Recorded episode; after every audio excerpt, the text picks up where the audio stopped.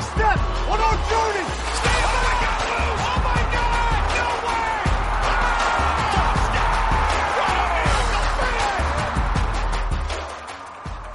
Hola, ¿qué tal? ¿Cómo están? Bienvenidos nuevamente a otro episodio de Pick Six MX. Como cada semana, yo soy Diego Castañeda y estoy aquí con Rafa Chaires. Rafa, vamos a platicar ahora de la semana 3 del NFL que tuvo partidos buenísimos, yo creo, Rafa. ¿Cómo viste esta, esta jornada? Yeah. Hola, Diego. Hola a todos. La vi desde que, desde que estaba viendo el calendario dije, qué semana tan interesante, qué cantidad de juegos tan interesantes. Partidazos, tan, ¿no? Sí, tan llamativos, ¿no? O sea, tantos juegos Yeah. que pudieron haber sido Sunday Nights o Monday Night. La verdad es que muy, muy interesante desde ahí. Y no decepcionaron, la gran mayoría, la verdad es que fueron muy buenos juegos. Otros que no esperábamos nada de ellos, este, acabaron siendo también unos, unos juegazos. Pero si quieres empezamos y, le entramos de lleno al Tampa Bay contra los Rams, los LA Rams. ¿Cómo viste ese partido? Buen juego, yo creo que era de los partidos más esperados en la semana, Rafa. Eh, dos, pues, duelo de invictos, ¿no? Dos equipos bastante fuertes que son contendientes para la NFC, contendientes al Super Bowl, que yo creo que por ahí se puede meter Tampa Bay, digo, los Rams, perdón. Y bueno, Matthew Stafford en plan grande, Rafa en MVP, eh, tiró 343 yardas y cuatro touchdowns. Se me hizo un partido muy, muy bueno por parte de Stafford y que Tampa Bay nos deja. Me queda un poquito el sabor agridulce, me queda de ver Tampa. Creo que la defensa ya no está jugando como nos acostumbró la temporada pasada. Se vio también desde aquel inicio de la temporada contra Dallas. Entonces, Tom Brady, siendo Tom Brady también jugando bien, eh, manejando el reloj, manejando a su equipo, pero no les alcanzó Rafa al final del día. Los Rams demostraron que tienen un poder ofensivo súper fuerte. Súper fuerte. A ver, importantísimo mencionar que Stafford no había enseñado esa conexión con, con Jackson. Y pues, ¿qué crees? Este Tampa Bay. Te- Este Jackson sigue siendo ese speedster que nos tiene, al que, que nos tiene acostumbrados. Fácilmente se llevó varias veces a, a la, a la secundaria de, de Tampa, les, les encontró la espalda y la verdad es que Stafford súper bien, ya se ve cómodo en el sistema de McVay, la conexión Ma- McVay-Stafford, este, se- los dos se ven súper felices, o sea, yo creo Se que... ve, se ve, se ve como cuando una, cuando cambias de equipo y esta, este new beginning les ayuda, ¿no? Ese fresh start ayuda muchísimo a los jugadores, principalmente a los corebacks que se ve como comentas con, con McVay y con Stafford. Exacto, Stafford se ve contento, o sea, se ve que está, se, está disfrutando jugar, se ve que está feliz, se ve que llega al gol feliz, sale feliz, o sea, la verdad es que pobres de la NFC porque los Rams son de verdad. Lo demostraron ahora. A ver, ya sabíamos que la defensa iba a jugar muy bien, que Aaron Donald es una bestia ahí en medio. La verdad es que el mejor jugador defensivo de la NFL ya desde hace rato. Está impresionante ese señor. Luego tiene una buena una uh, tiene buenos backs defensivos y ahora demostrando que la ofensa también tiene también va a dar mucho de qué hablar. Este, y Tampa, ah, no sé, no sé qué pensar de Tampa todavía. No sé si va a ser como el año pasado, como cuando les ganó este Nuevo Orleans. No sé todavía si, si ya empezar a desacreditar a la defensa, porque al final en los playoffs se enfrentarán a ofensivas top como lo ha sido Dallas y, y los Rams, que no se han visto nada bien, como bien lo dijiste. Así es, Rafa. De hecho, Tampa Bay en este partido, pues sí queda de ver porque estuvo, eh, estuvo en el juego durante los primeros dos cuartos. El primer cuarto fue como el de sparring, ¿no? Que ninguno de los dos se hizo daño. Las primeras dos series ofensivas se patearon, eh, estaban como que midiéndose y de repente, pues ahí explotó un poquito los Rams. Tom Brady ahí igual descontaron con una carrera con Godwin. Y bueno, ya después, como lo comentabas con Deshaun Jackson, es cuando empezando el tercer cuarto, pues se les va, ¿no? Tiene 34 años y sigue corriendo como si tuviera 17. Y, este, y pues ahí se van 21-7, ¿no? Y ahí es cuando ya te das cuenta que Tampa no puede establecer su juego.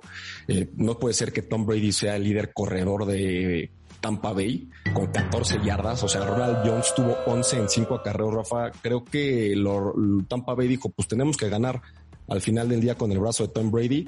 No les alcanza. De hecho, se vieron superados. el partido no estuvo parejo, el, marcador a lo mejor no, no le hace justicia a los Rams porque creo que tuvo que haber sido pues un juego muchísimo más inclinado, ¿no? Por más que tuvieran más yardas Tampa Bay en cuanto a general en, en yardas totales como ofensiva, creo que los Rams fueron quirúrgicos, ¿no? Anotaron cuando tenían que anotar, metieron los puntos que tenían que meter en su momento y Stafford pues jugando en plan grande. Sí, Stafford haciendo ver bien, súper bien al ala cerrada. Tyler Higby, bueno, que, que es bueno, pero que no sabíamos que, que podía ser tan bueno. O sea, la verdad es que se, se ve súper bien.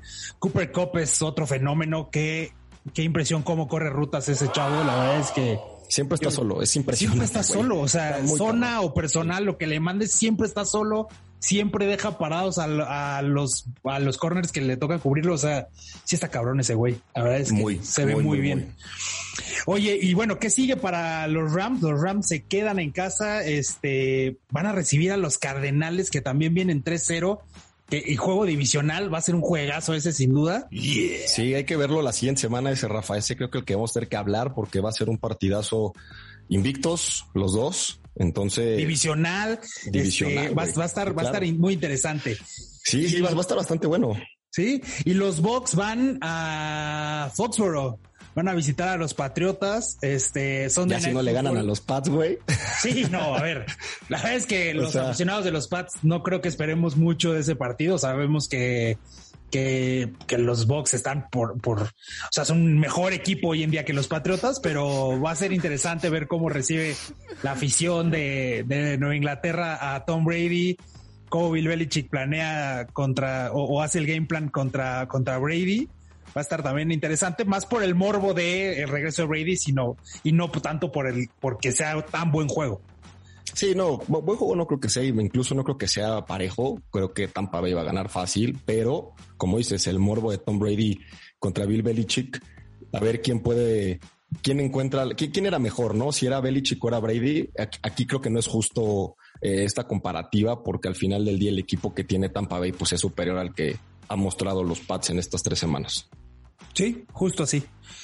Oye, este, nos quedamos con la NFC y nos pasamos a otro juego que la verdad es que a los dos nos pareció interesante. los Seahawks de Seattle visitaron a, a Minnesota y la verdad es que no supieron por dónde, no pudieron parar la carrera. Es un juego pues clásico de Minnesota en donde juegan bien, buena defensa y Russell Wilson no supo, no supo qué hacer. Sí, fíjate que fue un partido que en un inicio parecía que Seattle eh, iba, no iba a ganar, pero estaba jugando bastante bien. Las primeras tres series ofensivas metieron puntos.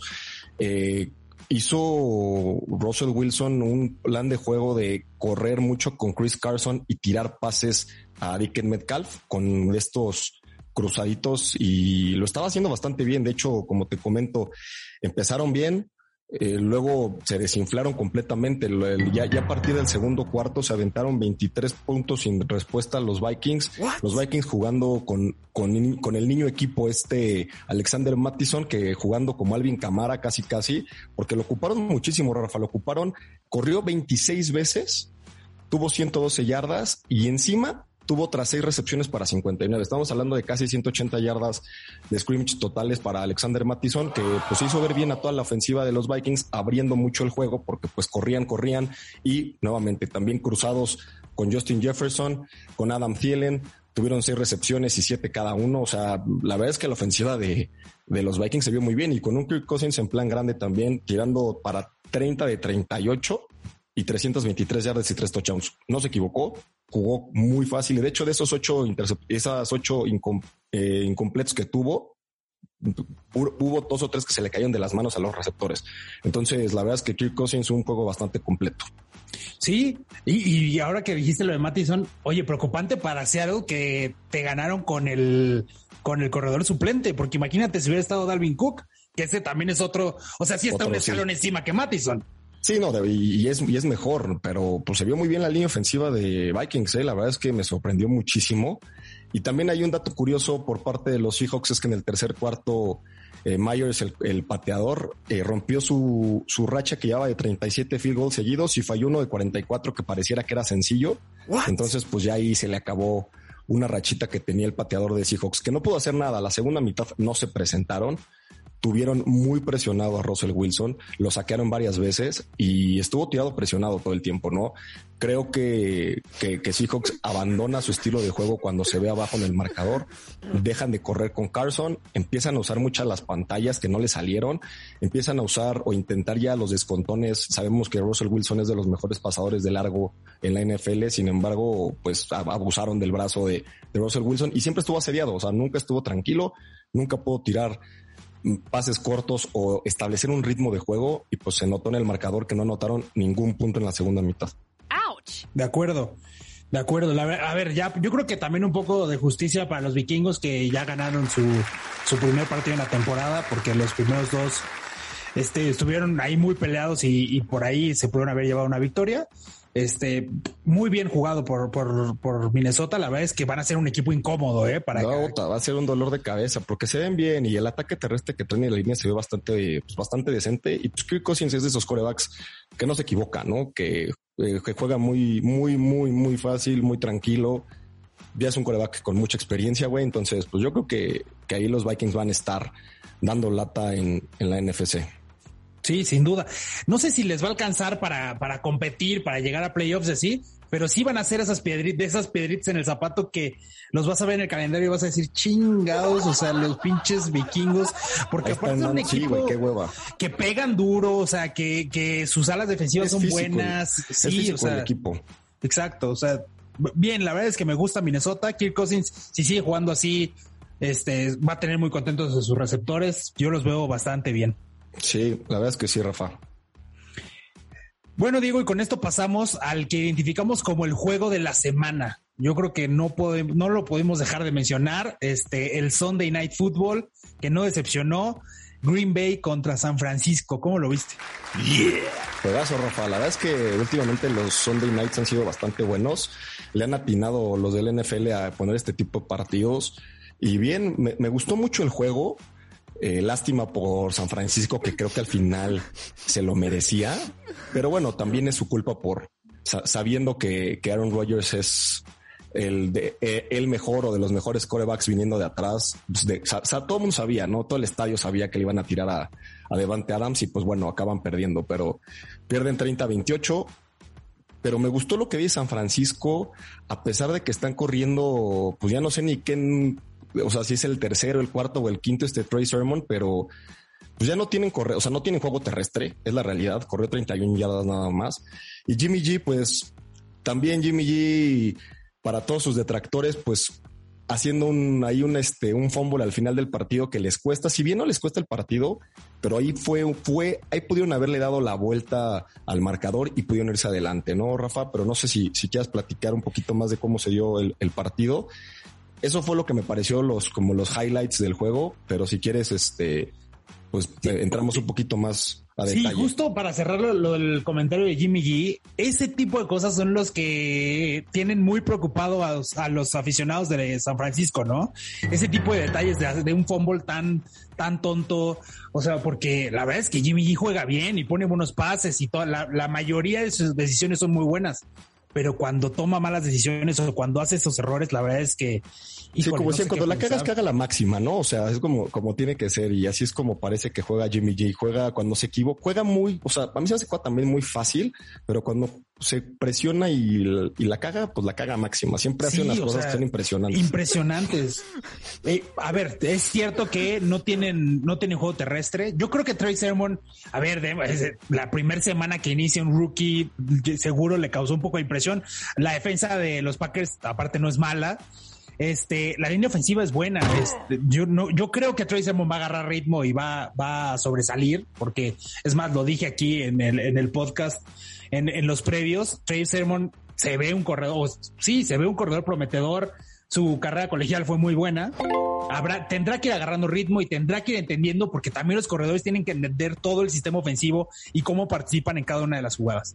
Este, George Kittle, bueno, pues es una bestia. Vivo Samuel muy bien. Me preocupa, a mí me preocupa más que Troy Sermon, por ejemplo, este Ayuk, que no se ve pues cómo le vayan a dar juego, no se ve que esté involucrado. Es más, lo siento como desenchufado. ¿No? Sí, Rafa, eh, coincido contigo. Este no lo, casi no lo utilizan. eh, se me hace un jugador que es bastante desequilibrante. Tuvo, si al final un, un pase de touchdown y tuvo una anotación, pero pues nada más tuvo cuatro targets, lo cual es, pues es raro porque fue una primera selección. Entonces debería de ser, eh, debería estar más metido en el juego, ¿no? Este Brandon Ayuk. Pero pues bueno, al final creo que pesó muchísimo más eh, la, ofensiva de Green Bay. Nos demostraron que pues Devante Adams sigue siendo, si no el mejor receptor de los mejores dos o tres receptores de la liga, todo el mundo sabe que le van a tirar. Le tiran y está solo. O sea, es impresionante cómo Devante Adams puede cambiar el partido. Tuvo un pase de anotación, puso, tuvo las dos recepciones al final del juego que pues al final pusieron eh, el, o, o, fue la antesala de la patada, ¿no? De, de Crosby. Y pues ahí están los Packers también, que parecía que después de la semana uno contra los Saints que les pusieron una super madriza, ahora pues no iban a hacer nada este, este año, pero pues ahí van levantando, están agarrando ritmo. Y pues se vio un, un partido muy parejo, la primera mitad para Green Bay pues, eh, pues claro y fácil, y la segunda mitad para San Francisco que pues ahí aplicando y jugando con, con la localía, pues se pudo meter al partido, incluso al final, pues le dio la vuelta, ¿no? Siempre fue atrás, le dio la vuelta en los minutos finales y pues le dejas 30 segundos a Aaron Rodgers, que con eso es suficiente para que pues te anoten. Yo creo que todos los aficionados, por ahí mi amigo Carlos Roque estaba muy enojado ayer, odia a Jimmy G, pero creo que lo odia ya, ya, ya su odio lo cega, ¿no? Siento que que no es tan malo Jimmy G y que, y que no lo hizo mal ayer. De hecho, pues el problema fue esa jugada, como bien mencionas, cuando se equivocan, se equivocan gacho. Sí, este, a, ver, los Packers este, tienen una defensa oportunista. Aaron Rodgers, pues, aunque es una diva y, no podremos estar de acuerdo con sus formas, la verdad es que es muy bueno el señor. Siempre encuentra a Davante que Davante, eh, tú dijiste top 2 o top 3, yo solo pondría en la discusión de los mejores receptores a a Hopkins o a Devante Adams. O sea, eh, alguno de ellos dos es el mejor. O sea, es uno o, dos. Este. Sí, de acuerdo de los que de lo que se ha visto ahorita, sí, sí, sin duda, ¿no? Y, sabes que es muy importante para los Packers que están encontrando un juego terrestre bueno. O sea, están corriendo bien.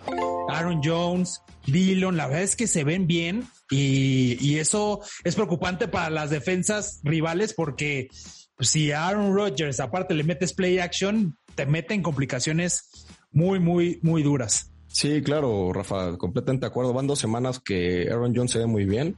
La semana pasada pues destruyó a, los Lions y esta semana pues lo hizo bien contra los Niners sin tampoco ser nada espectacular. Más bien Rodgers fue el, el que lo hizo ya. Voy a dejar de decir que yo, yo, yo decía capítulos anteriores que Jordan Love tenía que entrar ya, hiciéramos el cambio de una vez.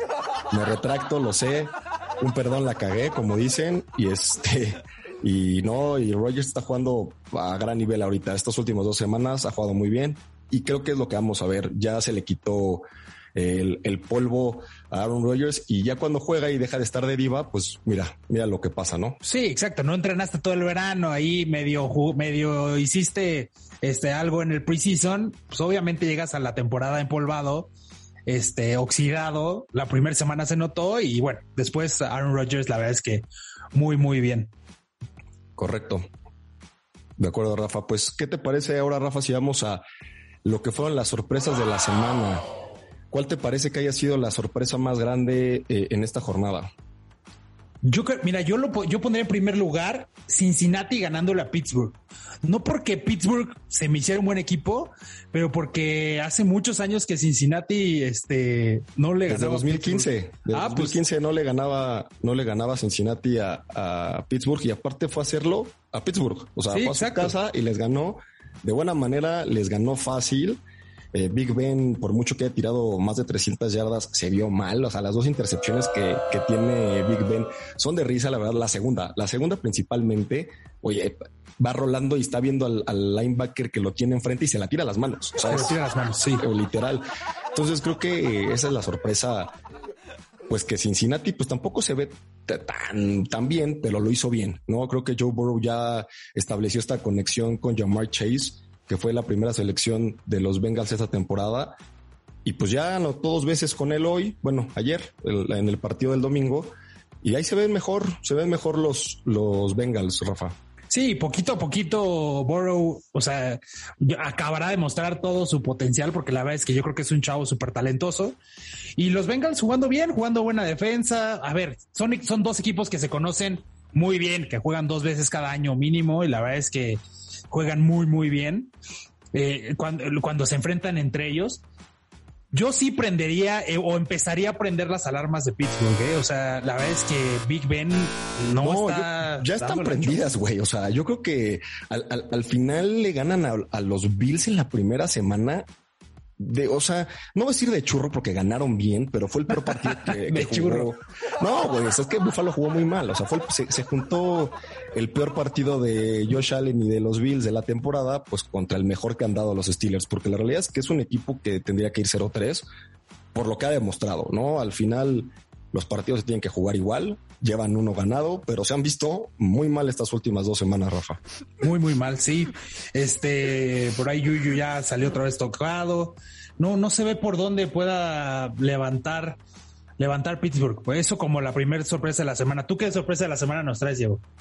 Eh, pues yo creo que la más clara es la de Kansas City contra Chargers, que pierden pues ahora sí los Chiefs empiezan 1-2 la temporada. ¿Quién le iba a decir? Yo creo que si lo decíamos eh, en los pronósticos iniciando la temporada, pues nadie nos creería, nos creería de locos. Pero los Chargers se fueron a meter a Kansas City a ganarle 30-24 a los Chiefs, Rafa. Sí. Oye, Diego, y estaríamos muy mal si dijéramos que los Chiefs, este, los subcampeones de la NFL deberían de ir 0-3, porque la verdad es que no, deberían de ir 0-3, no, completamente. Deberían de ir 0-3. Este, y eso me pone a pensar mucho, a ver, el talento de Mahomes es innegable. Tiene una ala cerrada sobresaliente, como lo hemos dicho, un receptor sobresaliente, un corredor bastante bueno, pues sí, promedio o bueno. Este, que entonces, ¿qué está pasando con los Chiefs? ¿Será que la NFL ya encontró la forma de parar su, su, ofensa, o sea, su, sistema? ¿O le están quedando a deber este, las llamadas ofensivas a Mahomes? ¿Qué está pasando con los Chiefs? ¿Por qué, ¿por qué no ganan? Yo creo, Rafa, que son dos cosas. Una, su defensa está jugando pésimo. O sea, la defensa de los Chiefs es la 31 o 32 de la liga. O sea, son las peores defensas. Están promediando 31 puntos por partido. Si bien tienen una ofensiva que pueden meter esos puntos, pues ya no les alcanza tan fácil, ¿eh? Los, los errores. Cometieron muchísimos errores en el partido el domingo los Chiefs. Mahomes y se le está acabando la suerte a Mahomes, que es algo que yo he venido diciendo en las últimas semanas. Se le está acabando la suerte al Moped. O sea, por fin le interceptaron un pase de eso sin ver. Por fin, ya, tenía que pasar y ya tiene pasó. Tiene que dejar de hacer eso, güey. Tiene que dejar de hacer eso porque ya está forzando ese tipo de jugadas. Está forzando que, que sus mismos receptores no sepan que viene el pase, güey. Si no, si eh, regularmente los receptores tienen un timing con el coreback y siempre hacen este eye contact con el que al final del día pueden, el, saben que lo están viendo, el coreback está viendo al receptor. Si tú, si tú ves que tu coreback va rolando para la derecha y de repente te tiran el pase atrasado, pues güey, obviamente pues, no la pudo, no la pudieron agarrar y le interceptaron. Y también al final del partido, lo mismo está forzando ya las, los pases Mahomes. Lo van a, lo van a presionar, tira un bombazo ahí que vuela Kelsey creo que 10 yardas y le interceptan fácil los Chargers que ya fue para cerrar el partido. Entonces creo que, eh, ¿por qué no han ganado los Chiefs por estas cuestiones, Rafa? La defensiva ya no está jugando bien. Mm, bueno, nunca ha sido buena, pero por lo menos la temporada pasada medio ahí estaba a media tabla. Este año está jugando pésimo y Mahomes se le está acabando la suerte. Ya está forzando mucho estos balones y creo que va un poquito por ahí porque tuvieron cuatro balones perdidos este partido y fue la diferencia. Realmente fue un touchdown la diferencia con los Chargers, pero cuatro balones. Eso hace perder los partidos. A ver, y dejando atrás a los Chiefs, la verdad es que los Chargers muy bien. Herbert extraordinariamente bien. La verdad es que es una ofensa que se ve, se ve sólida. Va a ser un ataque aéreo pues temible. Este, la, yo creo que los Chargers pintan muy bien. Este, si la defensa sigue, o sea, o aguanta este ritmo que mostró contra los Chiefs, la verdad es que son un equipo de temer, ¿eh? Sí, no, la, verdad es que los Chargers bien, eh, hicieron un partido muy inteligente, sin ser tampoco muy espectaculares, porque la verdad es que inician con 14 puntos de ventaja, eh, buenas, buenas series ofensivas, tienen muchas yardas y también lo que me pareció bien importante son las decisiones del head coach de, los Chargers. Que se la jugaron en cuarta como tres o cuatro veces y, las hicieron, ¿no? Nada más una al final del segundo del segundo cuarto no lo hicieron, pero eh, al final del partido se echaron una en una cuarta que es una llamada controversial de los de los árbitros que marcaron interferencia pero me gusta, me gusta justo que los Chargers tienen como que estos, este, estos pantalones, ¿no? De irse para adelante, jugársela en cuarta, estás de visita, es divisional y dicen, pues vamos para adelante, tenemos que demostrarle y dar el golpe en la mesa a la NFL de cómo se le juega a los Chiefs. Y pues ya lo demostraron todos los equipos que han jugado contra ellos, ¿no? Porque no, no han podido los Chiefs, tanto Baltimore como, como los Browns y como los Chargers, han hecho ver mal el equipo de Andy Reid. Sí, los dos, a ver, todos los equipos, eh, bueno, excepto los Browns en el segundo medio, pero Baltimore y los Chargers le pusieron doble, este, doble a Tyreek Hill, taparon a Tyreek Hill, sí, Kelsey hizo una que otra jugada buena, este, por ahí Hartman otra que otra, una que otra jugada buena, pero tapando a Tyreek Hill pareciera que es la forma correcta de, parar a los Chiefs. Sí, tapar el descontón, Rafa, porque así juega Patrick Mahomes, tiene uno de los brazos más fuertes de la NFL y tiene a unos receptores que son muy rápidos. Tapándoles el juego, pues lo, lo, los pases de más de 20, 30 yardas, al parecer es, ha sido la solución y correrles el balón. Creo que así es como han jugado los equipos contra, contra los Chiefs y les está funcionando. Tan es así que pues mira cómo van y en dos semanas juegan contra Búfalo a ver cómo les va. Oye, y bueno, como última sorpresa de la semana, no queríamos dejar pasar uh, de hablar de, de, Detroit contra Baltimore. Este, que este era un juego de los que yo no esperaba nada y al final fue un juegazo. Me siento muy mal por Detroit porque la verdad es que tenían que haber ganado. Se merecían haber ganado. La verdad es que ya se lo merecían. Se lo merecían. Y Baltimore, a ver, no nos vamos a cansar de decirlo en este podcast. La verdad es que Lamar no, Ellos pasaron al gol. Sí, definitivamente. La verdad es que no da el ancho. Este, una vez que le logras parar la carrera a Lamar, no enseña. Es cierto que ayer le pararon o le soltaron varios pases que había puesto, pues, entre comillas, bien. Pero a ver, los drops en los equipos, en los equipos de la NFL existen y tienes que sobrepasarlos y tienes que encontrar otras formas de anotar. Y ayer ganaron de milagro. O sea, literal, Oye, porque no, lo que ganaron, hizo. por- ganaron porque hay un, hay un nuevo récord de un field goal. Sí, claro. del NFL, güey. Por eso ganaron. pero porque su pateador es el pateador, o sea, se pone en la conversión de uno de los mejores pateadores de todos los tiempos. Este, y la verdad es que ganaron de milagro. Y el bote les ayudó, pegó en el, en la parte de abajo de, de, de la H y se metió, güey. O sea, tuvieron mucha suerte, la realidad. Y también, digo, en este podcast se critica mucho a Lamar Jackson. Y lo único bueno que voy a decir de él es que gracias a él, la realidad es que tuvieron la oportunidad de, de meter ese field goal, porque fue, era cuarta y 17, me parece, y estaban en su yarda 15 y tiró un muy buen pase que los puso adelante, ahí los puso para poder meter la patada, ¿no? Creo que fue lo, lo- lo bueno que hizo, sigue siendo el líder de, de por tierra de su equipo. Entonces, pues dependen, es la Lamar Jackson dependencia en, eh, en- los Baltimore Ravens. Si no juega Lamar y no aparece, su equipo no aparece. La ofensiva de, de Baltimore es Lamar Jackson. Así de fácil. Ojalá no se les lastime, porque si lo paran tantito, lo se lastima, pues básicamente los Ravens dependen de él. Lo dijimos la semana pasada contra, de- contra los Chiefs. O sea, los Ravens ganan por la mar, pero también van a perder los partidos importantes por la mar. Así es. Porque, pues, o sea, porque no es algo sostenible, porque no lo vemos como un coreback que pueda, o sea, tener una carrera ni siquiera de muchos años. ¿eh? La verdad es que yo no veo cómo esto, cómo el coach Harbaugh se pueda sentir cómodo pensando a 10 años con Lamar Jackson. No, no siento que este sea el camino correcto. A ver, también. Pues seguramente por eso no le han dado la extensión, Rafa. Si bien eh, Lamar es su cuarto año y todavía tiene la opción del quinto la siguiente temporada, la realidad es que no sé si sea porque por lo que ha mostrado últimamente, que también la gerencia de los Ravens no le haya dado la, extensión de contrato. ¿eh?